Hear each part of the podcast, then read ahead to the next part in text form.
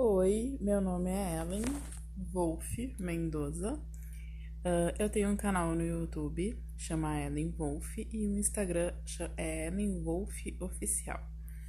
Gente, eu não sei nem como falar e como eu vou começar, mas eu vou me apresentar. Bom, eu sou de Porto Alegre, Rio Grande do Sul. Atualmente eu moro no estado do Mato Grosso, numa cidade do interior chamada Salto do Céu.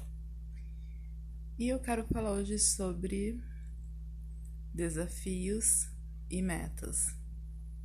Há algum tempo atrás eu passei por meu maior desafio, que foi minha perca de peso. E eu nunca pensei que trocar um arroz por verduras e uma alimentação mais saudável fosse me abrir a mente para várias outras coisas, vários outros sonhos, várias outras possibilidades. Sabe, gente? O que eu vou falar aqui para vocês é real e acontece. Quando eu entrei no meu processo de emagrecimento, uh, eu nunca pensei que eu poderia conseguir vencer a obesidade eu comecei com uma simples caminhada e pensei, ah, já comecei várias vezes, mas dessa vez. Alguma coisa me falava que aquela, aquele dia, aquele início ia ser diferente. Então eu peguei e comecei e pensei, vou fazer um mês de caminhada, vou fazer isso se tornar hábito. E se eu ver que eu tô firme, eu vou me matricular numa academia. E foi assim que eu fiz.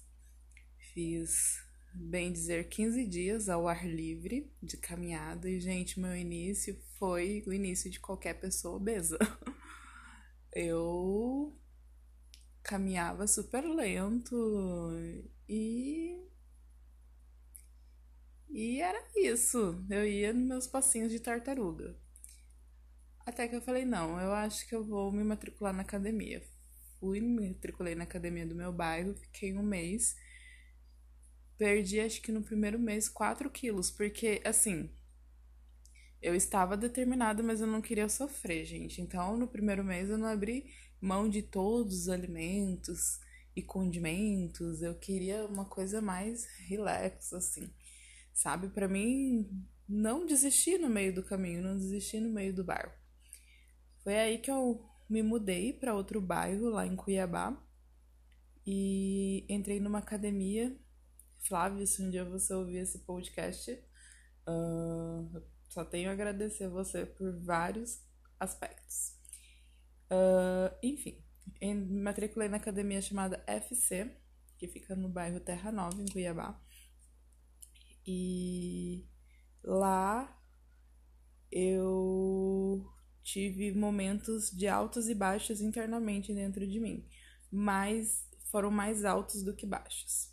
E sempre que eu achava que eu ia desistir ou que eu não estava indo para lugar nenhum, o Flávio, ele foi uma pessoa que me incentivou muito do jeito dele. E às vezes ele me colocava lá no chão, me subestimava, puxava minhas orelhas, eu ficava triste com ele, porque ele sempre foi curto e direto, mas eu falava, ah, é assim, já que é assim eu vou te mostrar que eu posso fazer diferente. E ia lá e colocava toda a minha garra. Várias vezes eu tava lá na esteira, eu já tava exausta, cansada e falava: Não, eu aguento mais. Eu lembro assim, com toda a convicção, de que quando uma hora de esteira eu fazia 3 quilômetros, eu comecei a querer me desafiar e, e competir comigo mesma. Eu só queria competir comigo mesma. Então, se um dia eu fazia um quilômetro em 10 minutos, outro dia eu queria fazer um quilômetro em 6 minutos. E foi indo, foi indo, e foi conquistando uh, perdendo quilo por quilo. Foi devagar, não foi rápido, mas foi desse jeito. E eu lembro que na época eu levava um chá. E esse chá fez bastante sucesso na academia. Todo mundo achava que tinha alguma coisa a mais naquele chá, mas não tinha, gente. Eu prometo para vocês. Uh, eu fazia um chá gelado. E nesse chá eu colocava chá verde, gengibre, em pó e limão. E eu tomava aquele chá. E eu tinha plena convicção que aquele chá ia me ajudar a emagrecer porque ele era um termogênico natural. E eu tomava ele em jejum, tomava meu cafezinho, aprendi a tomar café sem açúcar e aprendi o verdadeiro sabor do café, um café sem açúcar. Inclusive, eu aconselho todo mundo a tomar um café sem açúcar. Enfim, gente. E foi aí que eu fui tendo os meus resultados. Uh, todo mundo na academia começou a perceber, começou a me elogiar, e isso me incentivava a perder cada vez mais. Eu lembro que nos dias, no tempo que eu mais perdi peso, nos meses assim, chegava a ser 4 quilos por semana. E isso foi muito, muito bom. Até que eu passei por uma mudança eu tive que me mudar de Cuiabá e vim para uma cidade pequena. E acreditem ou não, um desafio muito grande para mim é morar numa cidade pequena.